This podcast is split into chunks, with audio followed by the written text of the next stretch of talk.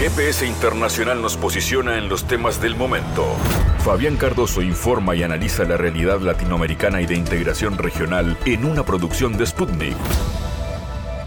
Nueva semana de GPS Internacional, nuevos temas que están en la atención y en la agenda del continente y del mundo. Sigue siendo Perú, lamentablemente, noticia por las diversas movilizaciones callejeras en rechazo al eh, gobierno de Dina Boluarte y la represión que se viene dando por parte de las autoridades, de las fuerzas policiales, ya decenas de muertos eh, en las calles por esta acción policial. ¿Qué pasa con la situación política? ¿Qué balance se hace de la gestión de la presidenta Boluarte y por qué es tan resistida por la población?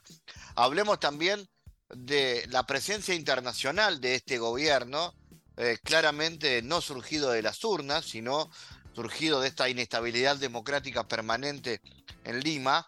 La presidenta Boluarte no ha viajado a la cumbre de CELAC, pero ha pedido el espacio para hablar ante la OEA bueno, eso da una lectura política de lo que es su gestión y por eso vamos a hablar con Carlos Bedoya desde Lima eh, para que nos actualice esta situación. Iremos también hacia Panamá porque el presidente Cortizo ha reivindicado la propuesta gubernamental para la reanudación de la explotación de cobre al rendir cuenta sobre su gestión al inicio de la legislatura 2023. Eh, ¿Cuáles son las medidas económicas del gobierno y cómo ha afectado la situación actual que vive el país? ¿Hay perspectivas para un entendimiento de acuerdo entre sectores populares y gobierno? ¿Qué papel cumple el movimiento social que encabeza el Frenadeso, este frente social con el cual estaremos hablando con Ronaldo Ortiz, uno de sus voceros. Y a Montevideo, en los próximos días, se va a realizar la Expo Convention en el mes de febrero. Allí habrá animaciones, historietas, cómics, plataformas interactivas, juegos de video, música y todo lo concerniente al entretenimiento y comunicaciones. ¿De qué se trata la Expo Convention que se realizará en delante de la arena? Estaremos conversando con el equipo de producción en este GPS que arranca en este ciclo 2023, ya promediando el mes de enero de esta manera. En GPS Internacional localizamos las noticias de América Latina.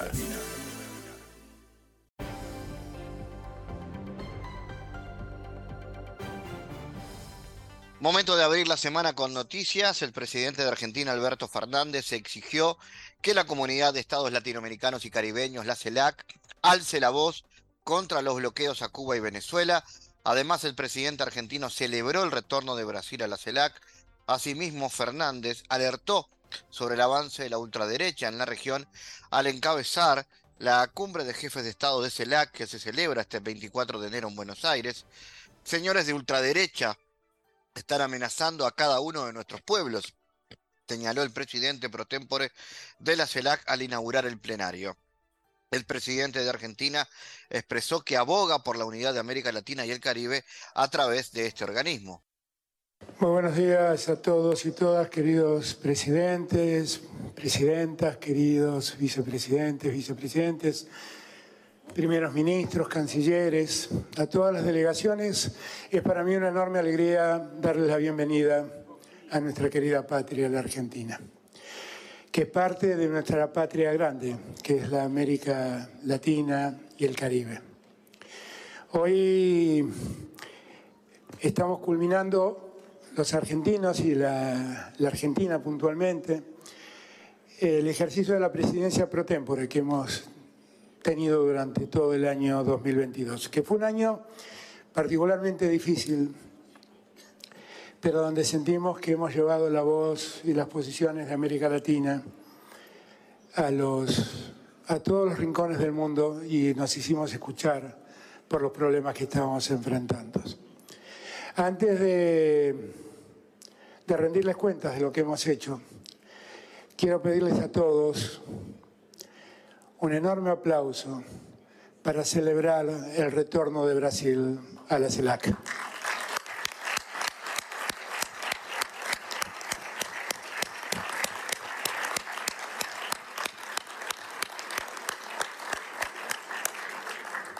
No hace falta decirles lo que significa para un argentino y para el presidente de Argentina puntualmente la alegría de tenerlo al querido amigo Lula presidiendo nuestra, a nuestra hermana Brasil. Pero también, sin duda, es muy importante porque una CELAC sin Brasil es una CELAC mucho más vacía. Con lo cual, su presencia hoy nos termina de contemplar, de completar, perdón. A lo largo de este año, les decía, hemos pasado momentos muy difíciles por imperio del fin de la pandemia y por imperio de esa guerra que se ha desatado y ha puesto al mundo y a la economía y a nuestras economías en crisis. Con todo, eh, yo asumí un compromiso cuando asumí la presidencia de la CELAC, que era no solamente cerrarme a los debates, a las discusiones, a los planteos de la América Latina, sino incorporar también las necesidades del Caribe, que sin duda son muchas y en alguna medida distintas a las de la América Latina. El Caribe, más allá de los problemas comunes que tenemos, donde el endeudamiento, los problemas de pobreza existen como en América Latina, tiene un problema adicional, que es el problema del cambio climático. Y en todos los foros donde estuve llevé la voz del Caribe reclamando la atención por ese cambio climático. Lo planteé en los dos G20 donde Argentina es miembro, lo planteé en Francia, eh, lo planteé ante el G7 cuando nos tocó hablar cómo la influencia del clima repercutía negativamente en un lugar tan importante de disfrute para millones de seres humanos del mundo por la belleza natural que el Caribe tiene y de problemas para los que allí habitan. Como presidente de, la CELAC, mi primera visita fue a Barbados, precisamente a hablar con Mía y que Mía me contara qué era lo que estaba necesitando el Caribe y, allí hicimos una reunión por Zoom con otros miembros de los países caribeños y me, me preocupé mucho porque el Caribe estuviera representado por alguien que preside el último país del continente mirando al sur, algo que compartimos con Chile. Y y creo que hemos llamado la atención del mundo en ese aspecto. Y también creo que hemos dado pasos porque junto a México hemos creado un fondo de asistencia al Caribe precisamente para los problemas que el Caribe debe afrontar como consecuencia del cambio climático. Después, los problemas de la región que todos conocemos perfectamente bien. Vivimos en el continente más desigual del mundo y le tenemos que una vez por todas encarar un proceso que nos lleve hacia la igualdad y hacia la justicia social en nuestras naciones. Y para eso tenemos que trabajar unidos, porque es mucho más fácil lograr esos resultados trabajando juntos en un mundo donde la globalización existe, que seguir haciéndolo separados. Me ocupé en este tiempo de reclamar por, las, por el respeto a todas nuestras naciones. Y fui a la cumbre de las Américas y llevé la voz de América Latina reclamando el fin de los bloqueos que países latinoamericanos aún padecen. Los bloqueos son un método muy perverso de sanción no a los gobiernos, sino a los pueblos y por lo tanto no podemos seguir permitiéndolo. Cuba lleva un bloqueo ya de más de seis décadas y eso es imperdonable. Venezuela padece otro tanto y nosotros tenemos que levantar nuestra voz. Y lo que tenemos que hacer también es trabajar para garantizar y fortalecer la institucionalidad de nuestra región. Creemos en la democracia y la democracia está definitivamente en riesgo. Después de la pandemia hemos visto cómo los sectores de ultraderecha se han puesto de pie y están amenazando a cada uno de nuestros pueblos.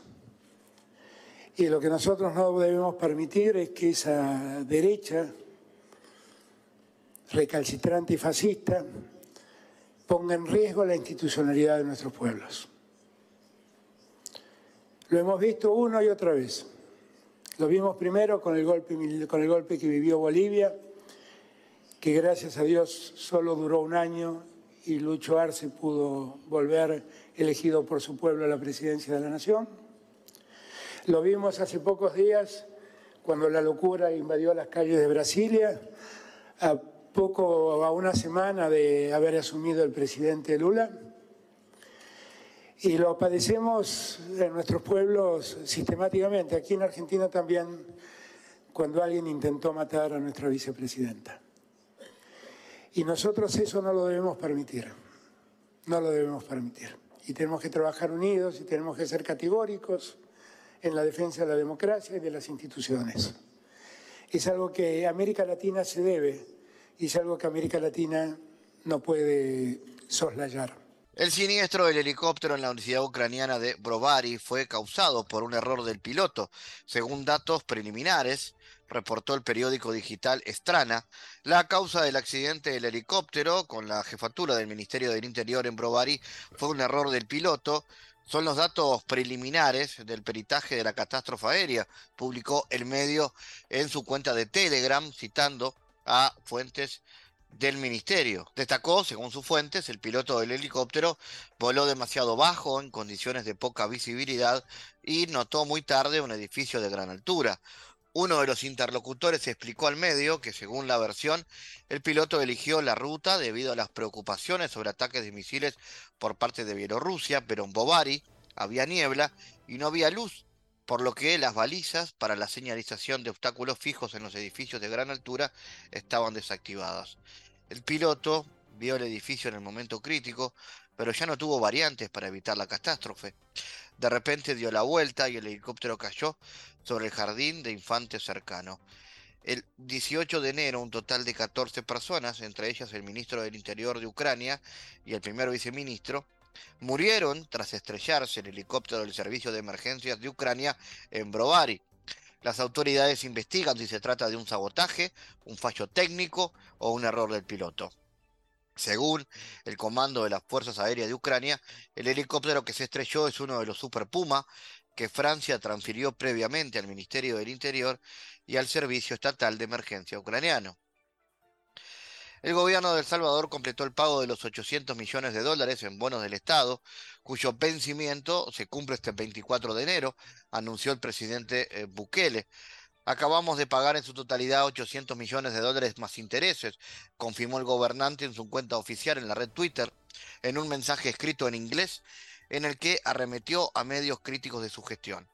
Recordó que el pasado año casi todos los medios de comunicación internacionales decían que por la apuesta del gobierno por el Bitcoin, El Salvador iba a incumplir con su deuda de enero del 2023.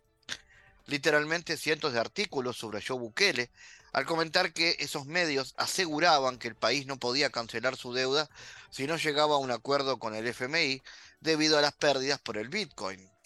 El BRIC es una alianza que no funciona bajo el principio maestro-esclavo, sino que se basa en el consenso, pero es diferente del consenso que se aplica a la OTAN y a la Unión Europea, declaró el ministro ruso de Exteriores, Sergei Lavrov. Los BIC representan a Brasil, Rusia, India, China y Sudáfrica. Asimismo, su deseo de unirse al bloque económico ya lo habían expresado otros países, entre ellos Argentina e Irán.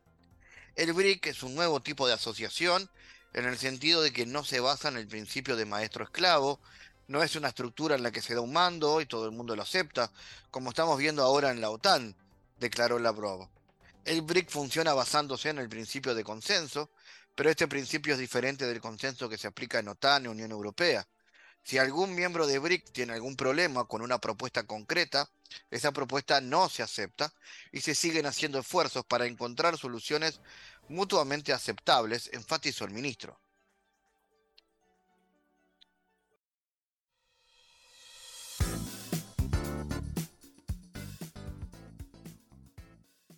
Bueno, hablemos de Perú en este bloque.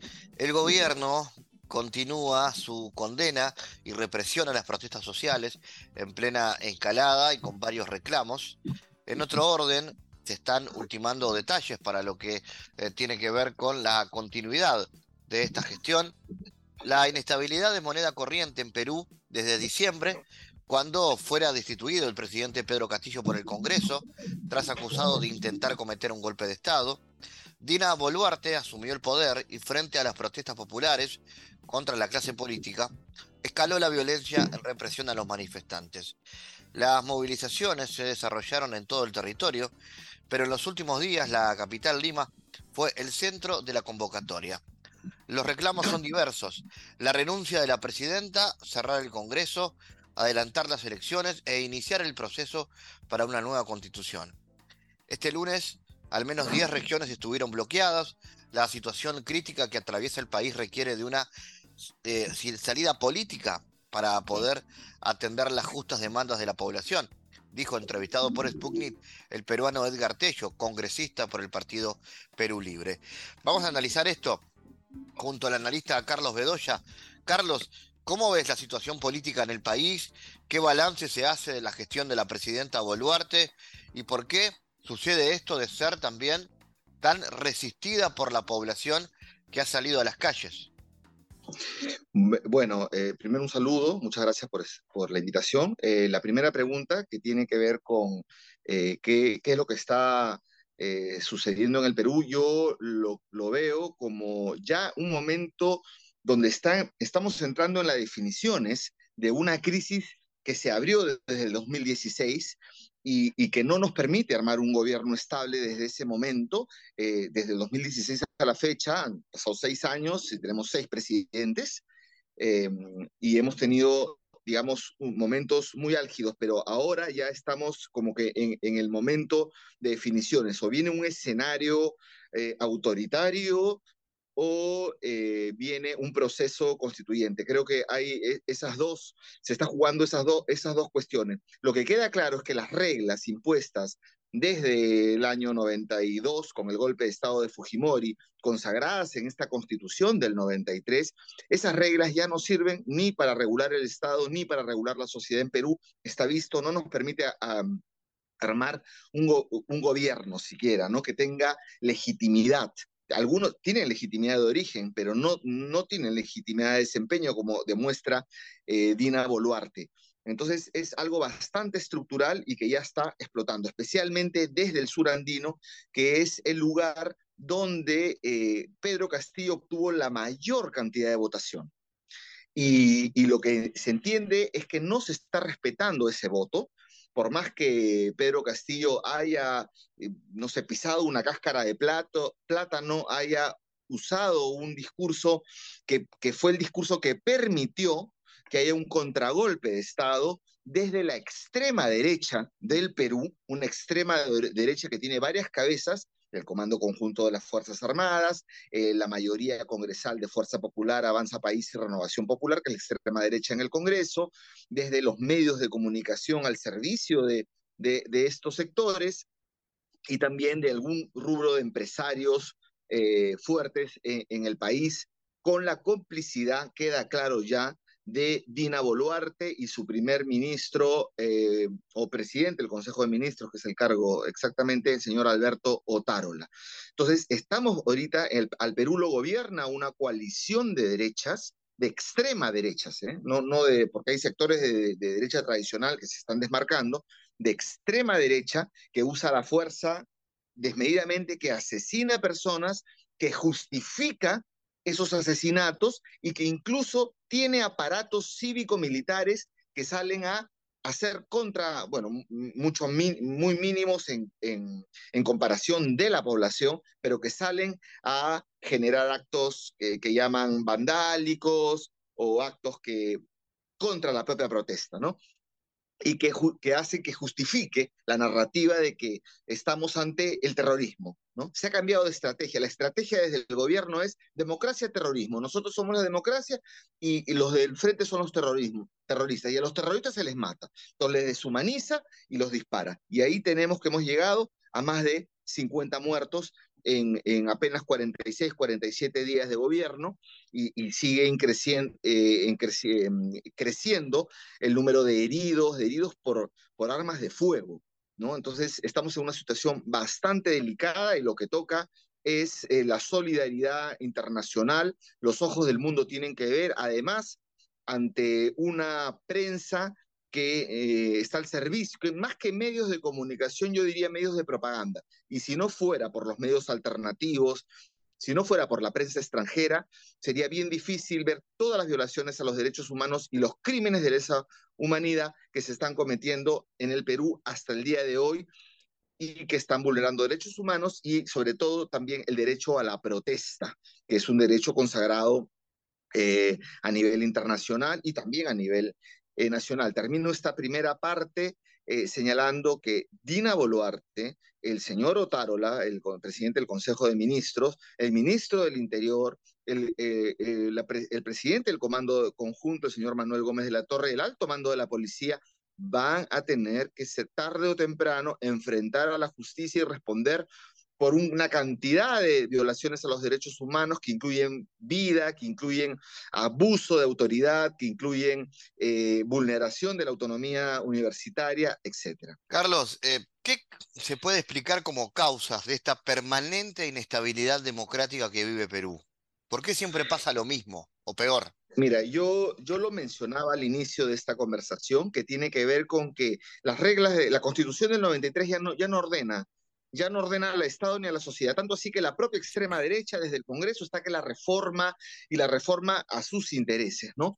Pero tenemos un, sistema de representación política quebrado. Esta constitución nos ha llevado a un sistema de representación política quebrado, una crisis de representación enorme, totalmente divorciada de eh, los intereses de las mayorías y se expresa a través de mafias. Constitución del año 93 ha quebrado el sistema de representación política. Eh, es una constitución que fue hecha a la medida del dictador Alberto Fujimori y que no ha podido generar una renovación política de la clase política y, hemos llegado a que no tenemos partidos políticos, sino tenemos la mayoría son organizaciones eh, mafiosas o organizaciones con intereses muy particulares que han tomado el Congreso de la República, la mayoría de ellas. Eh, y además, em, ya después de la explosión social que estamos viviendo en el Perú, tiene que ver también con razones históricas, razones de Lima contra las provincias, contra las regiones, de un centralismo brutal, de una postergación enorme y de, una mirada del país desde las élites, donde es un país lleno de recursos naturales y la gente estorba más bien, ¿no? Entonces creo que ha llegado el momento de resolver problemas que nunca resolvimos a lo largo de la República y que tienen que derivar en repartir nuevamente eh, el poder en el Perú. Muchos opositores a una constituyente, a una asamblea constituyente o a una, un congreso constituyente señalan, bueno, ya con estas serían 14 constituciones en el Perú. Bueno, pues bien, eh, eh, podríamos ir hasta la 15, a la 16 o a la 20 si es que no logramos entendernos, entendernos como país. Y si no lo logramos, eh, corremos riesgos de incluso llegar, eh, ya hay sectores radicales que están planteando eh, separatismo, ¿no? Y para no llegar a eso, vamos a tener que discutir un fuerte proceso de descentralización que incluye autonomías en lo fiscal, autonomías en el manejo de los recursos naturales, autonomías administrativas.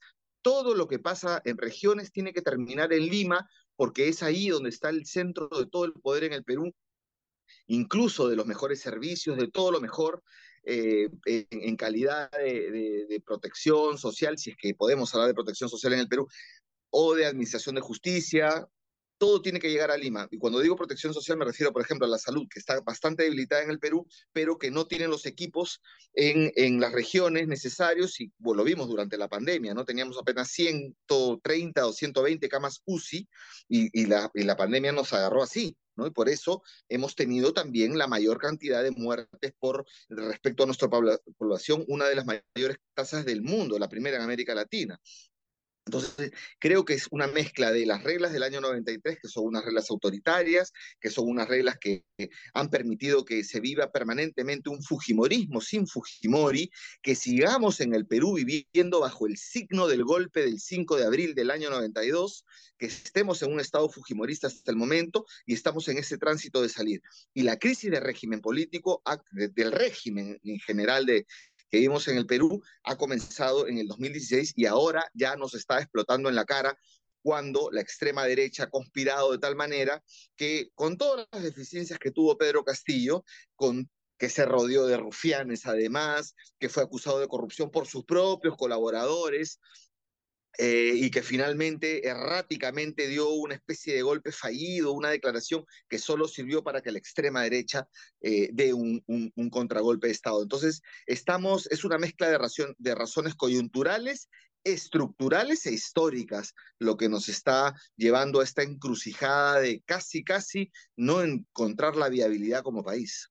Carlos, ¿cómo analizas la reacción de los países latinoamericanos en el marco de la CELAC, que está en estas horas reunida en Buenos Aires y que de alguna manera ha tratado el tema, eh, hasta dónde lo, ha hecho con la relevancia que se necesita o qué otras cosas puede hacer la comunidad internacional. Bueno, desde Perú esperamos que, y sobre todo desde los movimientos sociales y, y, la movilización que excede a la izquierda, ¿no? La izquierda será un componente, pero el movimiento, el Perú, las comunidades campesinas, las organizaciones de estudiantes, las organizaciones de mujeres, creo que esperan un respaldo y sobre todo un repudio y un rechazo a la violación de los derechos humanos y a los disparos, al crimen contra la protesta. Ya ni siquiera estamos hablando de criminalización, sino de crimen contra la protesta, además de la criminalización.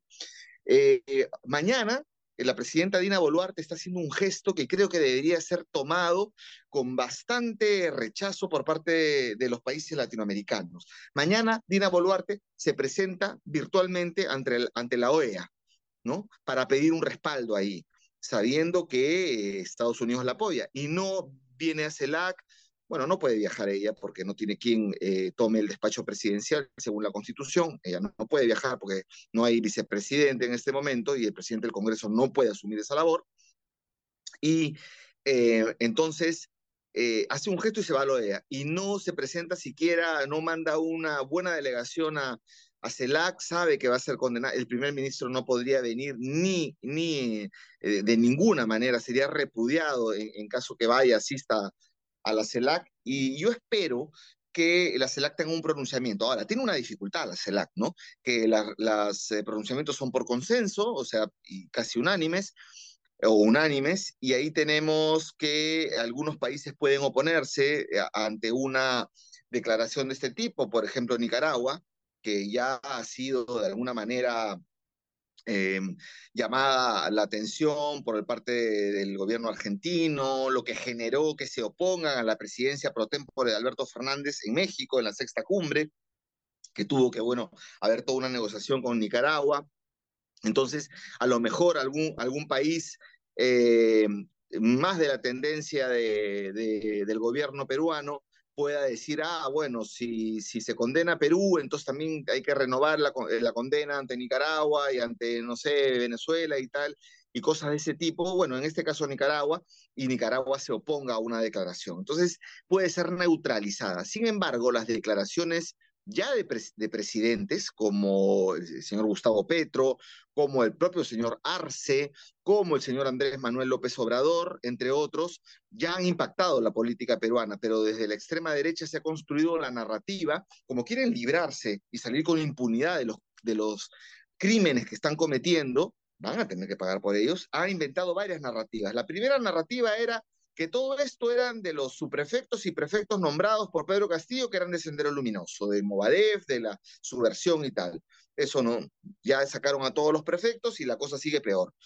Y luego dijeron, no, esto es una conspiración internacional de, la, de los gobiernos eh, de izquierda y donde el actor fundamental es México, Bolivia, Colombia, que se metan en sus asuntos internos, cosas por ese tipo, y Evo Morales que quiere incluso que quiere intervenir, que quiere separar el Perú, que quiere el, eh, Bolivia quiere el mar para, para ellos y por eso está generando todo eso, que no, no es sostenible, no hay ninguna prueba de eso y además simplemente es una narrativa que se cae. Luego dijeron, no, esto directamente es el terrorismo. Entraron a la Universidad de San Marcos, violentaron hasta la residencia estudiantil, violaron los derechos de, de las personas ahí, hicieron desnudar a las mujeres. Terrible, terrible, como creo que es, es algo que debe ser repudiado por toda la comunidad internacional. Entonces, yo lo que veo es que en CELAC pueda haber de repente algunas declaraciones eh, bilaterales o de algunos gobiernos, veo difícil que haya una declaración en bloque um, fuerte, pues de repente hay un llamado de atención o algo así, pero un, una, una condena fuerte por, por este, no lo descarto, pero por el tema Nicaragua, que pueda ser este, eso neutralizado de alguna manera, ¿no? Entonces, y, finalmente recalco el tema de, resalto el tema de, de que Dina Boluarte, sí, pues justamente mañana va a la OEA y como diciendo, ¿no? Eh, está, lo que ha hecho Dina Boluarte, que fue vicepresidenta de la plancha de Pedro Castillo, es una traición, es una traición a todo el movimiento. Entonces ella que dice, ¿cuánto cobran los manifestantes? Que, o sea, insultándolos de esa manera, o quién les paga, quién les financia, que eso es una coartada para, para decir que se está defendiendo la soberanía del Perú. Entonces también podríamos preguntar más bien cómo, cuánto ha costado esa traición, ¿no? Solamente el, sillón presidencial o hay algo más ahí. Bueno, en fin, eh, esperamos igual una, una condena de, de, de, algunos gobiernos, por lo menos, que están presentes en CELAC. ¿Y cómo imaginas el, futuro a mediano plazo, eh, Carlos? ¿Crees que habrá una solución a esta crisis? El movimiento social, las manifestaciones tienen varias consignas, pero tres principales. Las principales consignas son, la primera, la renuncia inmediata de Dina Boluarte, que sería, digamos, la forma de desenredar el nudo. No soluciona, pero es el primer paso. Lo segundo, y, y, y, que tiene que ver con lo primero, es la renuncia de la mesa directiva del Congreso, que se arme un gobierno de transición con lo mejor que haya en el Congreso. Bueno, eso es, eso es hay, no, hay, no hay mucho, pero que, mm, pueda convocar, de acuerdo al artículo 115 de la Constitución peruana, de inmediato elecciones. Y luego de, y la tercera consigna que es igual de potente es ya un referéndum constituyente, una asamblea constituyente, cambiar la constitución. Son las tres. Las consignas de libertad de Castillo, de solidaridad con él ya cada vez son menos. Eh, igual hay una solidaridad porque se siente que se está justiciando y debe afrontar su juicio, sobre todo de corrupción, en libertad, ¿no? Y, y, y, con todas las garantías, ahorita se le está justiciando, y, y, después hay un pequeño grupo que señala la restitución de Castillo, eso es, bueno, lo minoritario, pero los principales son, la, la solución la está planteando la gente, ¿no? Renuncia de Dina, renuncia del Congreso, de la mesa directiva, elecciones inmediatas y referéndum constituyente. Ahora, ¿esto es posible? Eh, cada vez eh, la gente está más enardecida, la, la, dura represión no ha hecho más que extender estas consignas a todo el territorio nacional, eh, sobrepasando o pasando más allá de solamente el sur andino, bueno, solamente el sur andino es muy importante, y además en el sur andino y en, en toda esa zona que está protestando se encuentra la mayor cantidad de los yacimientos mineros, ¿no? Entonces, eh, pienso que se está agotando el tiempo de Dina Boluarte y que incluso muchos empresarios ya están viendo que con tantos días de paralización en el sur, desde el 4 de enero que retomaron la protesta y desde el 19 de enero que se ha plegado casi todo el país, ya tienen preocupación ante sus ganancias, ante sus balances que están en rojo, en los sectores turismo, en el sector minería también, en la banca, etcétera, en todo lo que tiene que ver con los negocios vinculados a, al sur andino, que es muy dinámico. Eh, eso sería uno, el, el mejor escenario.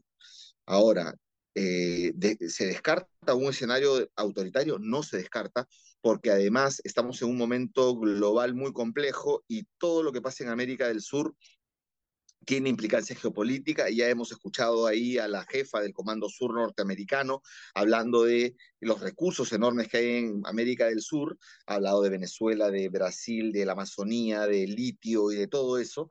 Y, y, y, vemos y que su disputa es contra China y Rusia, por eso, si en América del Sur no hay imperialismo norteamericano, entonces podría ser, lo que preocupa es que esto incluso sacando la Dina Boluarte, la extrema derecha ponga directamente ya a los militares que hagan una transición bastante amañada y que eh, se eleve la represión, la, eh, y entremos a una, una situación mucho más complicada, algo que parecía no verse en América Latina o que no era posible ya en esas alturas, no se descarta y que finalmente eh, sea una especie de globo de ensayo para otros países en la región.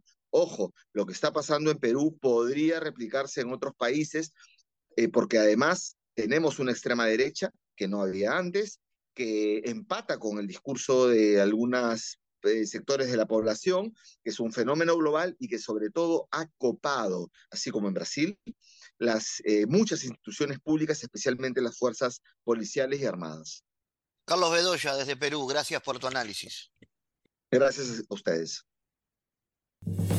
Analizamos los temas en GPS Internacional.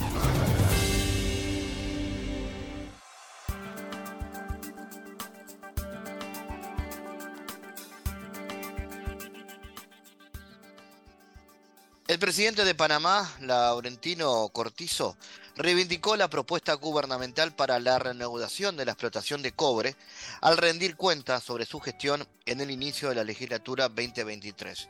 En este momento, el gobierno de Panamá ha presentado a la empresa un texto de contrato final que establece una relación justa para ambas partes. Reitero a los panameños que mi administración actuará siempre en defensa de los intereses nacionales, aseguró Cortizo ante la Asamblea Nacional. El jefe de Estado señaló que en 2022 se llegó a un acuerdo con el proyecto Minera Panamá, por el cual deberían quedar plasmados en un contrato los aspectos ambientales, laborales y económicos acordados, así como el abono a las arcas públicas en un aporte mínimo anual de 375 millones de dólares.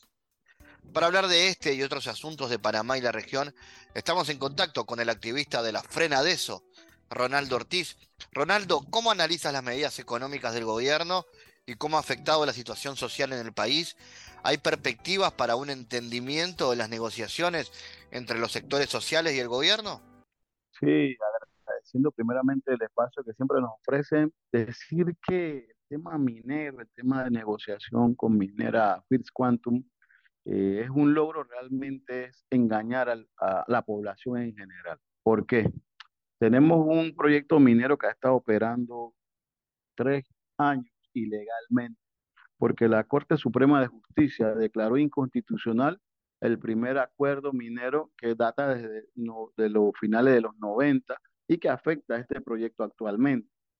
Y en eso, el gobierno actual de Laurentino Cortizo quiso ver que todo estaba funcionando bien hasta el punto de engañar al pueblo panameño a inicios del 2022, indicando que había un acuerdo cuando aún no se habían dado ningún tipo de acercamiento efectivo o que tenga algún tipo de efecto positivo para el pueblo panameño. Fue engañado el pueblo panameño y de hecho se sigue estando eh, declarado inconstitucional el primer acuerdo la primera negociación entonces, que se dé algún tipo de avance en acercamiento, porque el gobierno, por ser netamente empresarial y por intereses transnacionales, decir que hay un avance no quiere decir que sea para el beneficio del pueblo panameño. Por lo menos le indicamos un, número. Se habla que en los últimos tres años, digamos, en medio hasta de pandemia, esta empresa ilegalmente ha sacado más de 3 mil millones de dólares en recursos mineros y solo quiere entregar o, mínimamente ha entregado alrededor de unos 300 millones de dólares. Porque dentro de los acuerdos que aún sí son ilegales, solo ellos otorgan dos centavos de cada dólar que pueda generarse en el proyecto. ¿Qué queremos decir con esto? Ilegal, inconstitucional, sin ni un tipo de avance, pero que ellos siguen explotando, quiere decir que está afectando el medio ambiente, desalojando población y no se ve ni un real beneficio colectivo. A saber dónde quedan los millones que eh, se han entregado, entre comillas, por parte de la minera. Esto quiere decir que no vemos nada positivo legalmente y el pueblo panameño sigue sufriendo los problemas del neoliberalismo. La situación sigue agravándose. Entonces podemos decir que hay un horizonte un tanto negativo para esta situación. En este sentido, Ronaldo, ¿cuál es el rol de la derecha en la imposición de un neoliberalismo cada vez más antipopular? ¿Y cómo replica esto en los países de América Latina? Así es. El sector de la población que se rige bajo el sistema capitalista o que acepta e impulsa el capitalismo neoliberal, que en su gran medida tiene que ver con los sectores de derecha, de ultraderecha, hasta fascistas. Vemos el tema de Brasil, lo que pasó, lo que ha pasado en Colombia con el gobierno antes de, Gustavo Petro, lo que ha estado pasando en Argentina con Macri. Vemos cómo se sigue degradando a la sociedad a costilla de un sistema, de una ideología que nunca le ha respondido a los intereses populares. Entonces se sigue agravando, hay un enfrentamiento, hay que decirlo, nuestra, nuestro continente está en una ebullición, en un choque, aunque digan que es desfasado el término de un choque de clases, hay una lucha de clases abierta en términos de, del pensamiento filosófico e ideológico, y eso eh, tiene a, los pueblos de, de, nuestro continente y también a Panamá enfrentados a un modelo de un sistema capitalista que no le ha respondido. Por lo menos recordar que el, el año pasado, a mediados de año, tuvimos que salir a las calles con fuerza para poder exigir, por lo menos en términos materiales inmediatos, medicamentos baratos, alimentos baratos saludables, el tema del combustible, y eso va a seguir empeorando, va a seguir eh, acrecentándose el choque que hay entre los sectores que queremos el bienestar popular y los que solo piensan en sus bolsillos y seguir acrecentando su capital. Entonces eso sí se va a seguir agravando, se va a seguir eh, profundizando la desigualdad social y la lucha de clases es real. Está día a día, hora a hora, segundo a segundo en los pueblos de nuestro continente y del mundo, podemos decirlo. ¿no? En otro sentido y con una mirada regional, Ronaldo, ¿cuál es la posición de la Frenadeso respecto a los avances eh, que parecen eh, bueno, tener inquietudes golpistas a nivel democrático de la derecha peruana y brasileña. Claro que sí, rechazamos de manera contundente y absoluto ese intento de golpe que se dio en, eh, a inicios de este año, el 8 de, enero, allá en Brasil, cuando en Brasilia se tomaron los seguidores de Bolsonaro y de la ultraderecha fascista, eh, las instituciones allá. Además, lo que está pasando en Perú es otro resultado de la de ese, de ese avance, porque hay que aceptarlo, siendo autocrítico, hay un avance del movimiento de, de los grupos de ultraderecha. Entonces, eso tenemos que seguir repudiando frenar eso. Desde un principio lo, lo ha alertado. Se siguen reagrupando esos sectores de ultraderecha, no solo en los hermanos países como Perú, como Ecuador, como Brasil, como Argentina, también en Panamá está sucediendo. Y tenemos que hacerle frente. Tenemos que llamar a los pueblos de, de, de la región a seguir aunando esfuerzos y la solidaridad. Como bien se dice, la solidaridad como la ternura de los pueblos tiene que materializarse en, en seguir fortaleciendo nuestros movimientos sociales, nuestros movimientos populares que lleve a poder accesar a los espacios de, de, de, dirección del Estado y además también fortalecer el movimiento popular, el poder popular, ¿no? Entonces sí, hemos rechazado, seguimos repudiando estas acciones que, que van en contra de, de, los intereses del pueblo. Lo podemos llamar de cualquier forma, ¿no? Por, por la democracia popular, por la unidad de los pueblos, sí, pero es al final eh, enfrentar al, al, al, fascismo, ya, podemos decirlo así, al fascismo de ultraderecha ahora que se está reagrupando y que está actuando. ¿Qué perspectivas le, le ves al futuro y qué papel crees que vas a, van, van a tener las organizaciones sociales para defender de alguna manera la democracia? Esta situación que hemos ido eh, hablando nos lleva a redoblar esfuerzos seguir agilizando la dinámica de mayor formación, entendimiento, concienciación, poder eh, agruparnos también como sectores populares, saber que es un enemigo común, que en el caso nuestro, o como frenada eso lo identifica, es el imperialismo norteamericano, que tiene sus, sus, sus aliados en el país y que promueve la, la, la dinámica de la ultraderecha. Entonces, fortalecernos, garantizar que la lucha en Argentina, Ecuador, en Perú, en México, en Honduras, es la misma de Panamá, que es buscar la justicia social, es romper con, con el esquema imperialista y garantizar el bienestar del pueblo, o sea, que puedan accesar a salud, educación, vivienda, alimentación justa, saludable y digno, ¿no? trabajo digno también, en fin. Eso, eso es lo que buscamos también. Y la solidaridad tiene que fortalecerse aún más y en momentos difíciles que vive la, la sociedad de la región y del continente. Ronaldo Ortiz de Frenadeso de Panamá, gracias por estar en GPS. A ustedes muchas gracias y a la hora.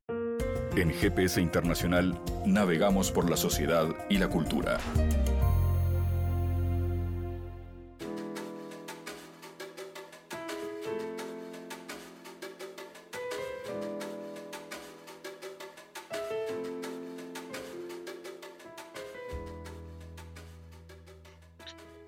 Bueno, se viene a Montevideo para este mes de febrero, concretamente el 11 y 12 de febrero, al Gran Antel Arena, una Expo Convention 2023.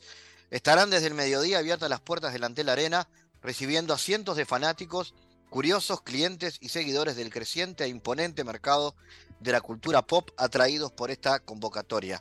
Hablamos de animaciones japonesas, americanas, largometrajes, cortometrajes, historietas, cómics, entre otras cosas. Fabio Pinedo es de la organización de la convocatoria de esta Expo Convention y con él queremos conocer detalles. Fabio, ¿qué se proponen con este encuentro del 11 y 12 en el Antel Arena? Bueno, ¿cómo estás? Buenas tardes para ti este, y para todos los que escuchan. Bueno, eh, lo más importante ahora es que estamos tratando de marcar un precedente de posibilidades dentro de Uruguay, poner en el, en el, en el, en el ojo y en la vista internacional eh, las posibilidades que tiene Uruguay de espectáculos y, y bueno, eh, y hacerlo por el público y por la gran cantidad de, de, seguidores que tiene, que tiene esta área y muchísimas más que, que, merecen y necesitan propuestas un poco, este, un poco mejores. El público merece, merece cada, cada día mejores áreas de entretenimiento y de esparcimiento. ¿Qué tipo de temáticas tocan en esta expo? Yo mencionaba algunos de los títulos, pero amplíame más. Mira, eh, mira eh, eh, el, el, nombre de nuestra convocatoria es Expo Convention, es, es un evento que, que generaliza la cultura pop donde siempre estarán enmarcados lo que son tendencias mundiales. En este caso, la japoanimación, lo que son las, las animaciones japonesas eh, de la televisión, eh, las, las, mundialmente famosas este, japoanimación, eh, Dragon Ball Z, por ejemplo, tiene presencia importante dentro de nuestra convocatoria, Naruto, Bleach y una gran cantidad de, de producciones que, que, bueno, tienen muchísimos años y la cultura asiática viene, viene tomando espacios grandísimos dentro, de, dentro de América. Este, y bueno, Uruguay no se escapa de eso. Este, también eh, en esta convocatoria incluimos lo que es el área del, del, rap nacional. Este, tenemos, tenemos con nosotros a, a, lo que será el Club del Freestyle. También tenemos a Callejón Urbano, que, que es un grupo, de, un grupo de, artistas urbanos que trabajan con la, con la parte de grafitis y demás, que están espectaculares. Y bueno, tratando de centralizar un poco y que la gente vaya moldándose y entendiendo de convocatorias unificadas este, donde, donde se puedan encontrar todos en un solo lugar. Y bueno, nada, poniéndole muchísimo cariño y, y, muchísimo trabajo para, que, para llevar adelante esto. Aparecen ahí varios géneros, aparecen ahí varios géneros que involucran sobre todo a gente joven, ¿no? Como el cosplay y el K-pop, el K-pop, el, el, japonés. Sí, sí, sí, el, el, el, el K-pop coreano es, es, es, un, es un estilo de baile y de música que viene también haciendo muchísimo auge eh, para acá, para nuestro, para nuestro lado. Y también está incluido en este, en este caso, tendremos un concurso de K-Pop Cover Dance, donde, donde habrán eh, un show de baile, un concurso de baile entre solistas y, y grupos. Es bastante, bastante dinámico, hay muchísima, muchísimo público joven en esa área y lo que es el, el área de cosplayer, este, que es eh, de verdad es increíble, es algo algo fantástico para el que no lo conoce, cosplayers son, son personas que se dedican a, a, fabricar eh, eh, trajes artesanales para representar eh, figuras de la animación de, y, de diferentes, y de diferentes áreas. Es, un arte totalmente que nació también en Asia y que viene tomando una fuerza increíble dentro de, de Uruguay, por supuesto, y en el mundo. Hay, aparecen por ahí también los influencers, ¿no? De las redes sociales un fenómeno que se ha instalado, sí, ¿no? ¿Cómo es eso? Sí, mira, en, en, este caso tenemos un invitado de Argentina, Benja Calero, decidimos, eh, como te dije, vamos incluyendo áreas, estamos pensando desde ya en, en, en lo que será una, una, segunda convocatoria, estamos haciendo esto para que, que nos conozcan, se vayan adaptando a, a, a, posibilidades y tenemos también talento, talento nacional que va a estar del área de los influencers. Influencer ahora en realidad influencers eh, son muchos, la mayoría de nuestros invitados son influencers, ¿no? Este, pues todos trabajan con las diferentes plataformas eh, como TikTok, YouTube, Facebook, que todas son plataformas este, streamer y, y bueno, eh, pero específicamente un, invitado que es bastante especial para nosotros es este muchacho Benja Calero, que fue nominado en Argentina el año pasado como uno de los, de los, de los influencers más influyentes, aunque esté eh, eh, de Argentina por el crecimiento que ha tenido. Estamos hablando de que tiene casi 4 millones de seguidores nada más en una de sus redes. Entre todas sus redes tiene casi 8 millones de seguidores. Y bueno, esto es impresionante cómo, cómo desde sus casas, desde sus hogares, ya la comunicación se ha ido transformando y, y este, este, este movimiento ha ido, ha ido creciendo muchísimo. Y bueno, simplemente, simplemente nosotros tenemos, queremos poner un poco de eso dentro de todas nuestras convocatorias. ¿Hay también por ahí un taller de doblaje, de introducción al doblaje? Sí, por supuesto. El, día, el día lunes 13 de febrero vamos a tener como, como, cierre, como cierre de nuestra jornada, de nuestra primera jornada, un taller de introducción al doblaje que va a ser dictado por el maestro Lalo Garza, por el gran Lalo Garza, que es el director de, doblaje de Dragon Ball Z, Naruto, Bleach, eh, en, el área de, en el área del doblaje, la verdad es que es, es una eminencia es muy es, el más respetado, el más conocido, pues eh, es el que se encarga de que, de que todas estas voces con las que nosotros nos identificamos cuando vemos, eh, bien sea una película doblada o bien sea una animación, este, tenga el mismo impacto que tienen en su idioma original. Y nada, es espectacular. Este va a ser un taller, eh, una, un taller con una duración de 10 horas, exclusivamente, exclusivamente para 60 personas este, va a ser dictado, eh, eh, va, a va, a tener un horario de las 9 de la mañana a las 8 de la noche, va, a tener una bastante duración y, y nada, este, es, es, una actividad también que la queremos ir incluyendo, ir mostrando para que todas nuestras, nuestras convocatorias tengan lo que son en la parte también de crecimiento personal y crecimiento comercial de, de, de todo el talento que, que tiene Uruguay. Y hay también un paseo de compras, Fabio. Sí, tenemos, tenemos, eh, tenemos 30 tiendas que ya inicialmente este, están sumadas al, al, a, lo que va a ser nuestro paseo de compras, tiendas de todo tipo, emprendimientos, gente que con muchísimo esfuerzo está ahí.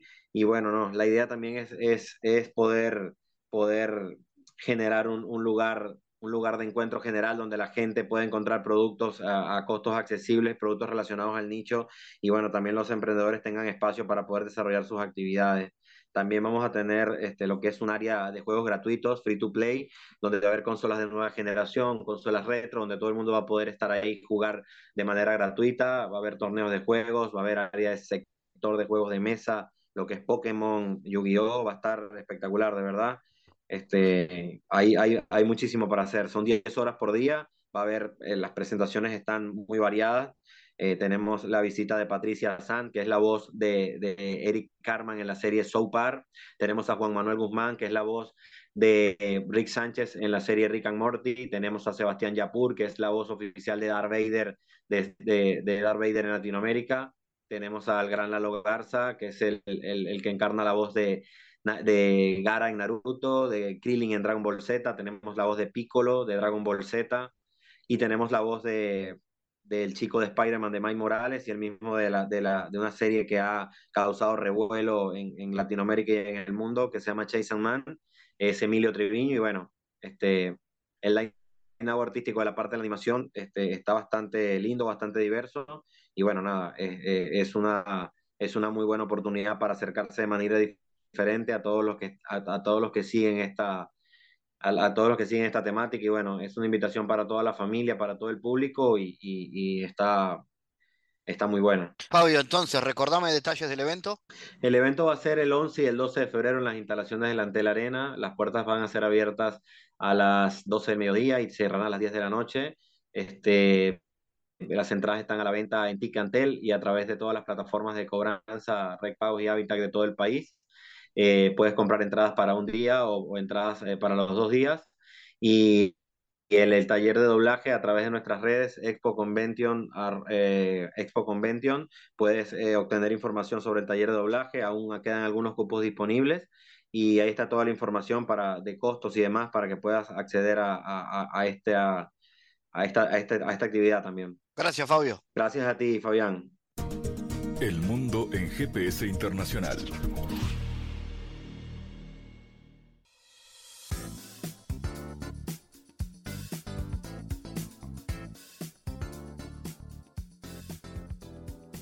En diálogos geopolíticos analizamos diversos asuntos que atañen a la política mundial, desde el abordaje de los ámbitos multilaterales de articulación política a nivel global hasta las cualidades y los propósitos de las configuraciones regionales, tanto en América Latina así como en otras regiones. Nuestro objetivo es poner foco a una gran diversidad de temas que atañen a la geopolítica en el mundo contemporáneo. Para eso vamos a recibir a Santiago Caetano, aquí en GPS. Bienvenido, Santiago. ¿Qué tal, Fabián?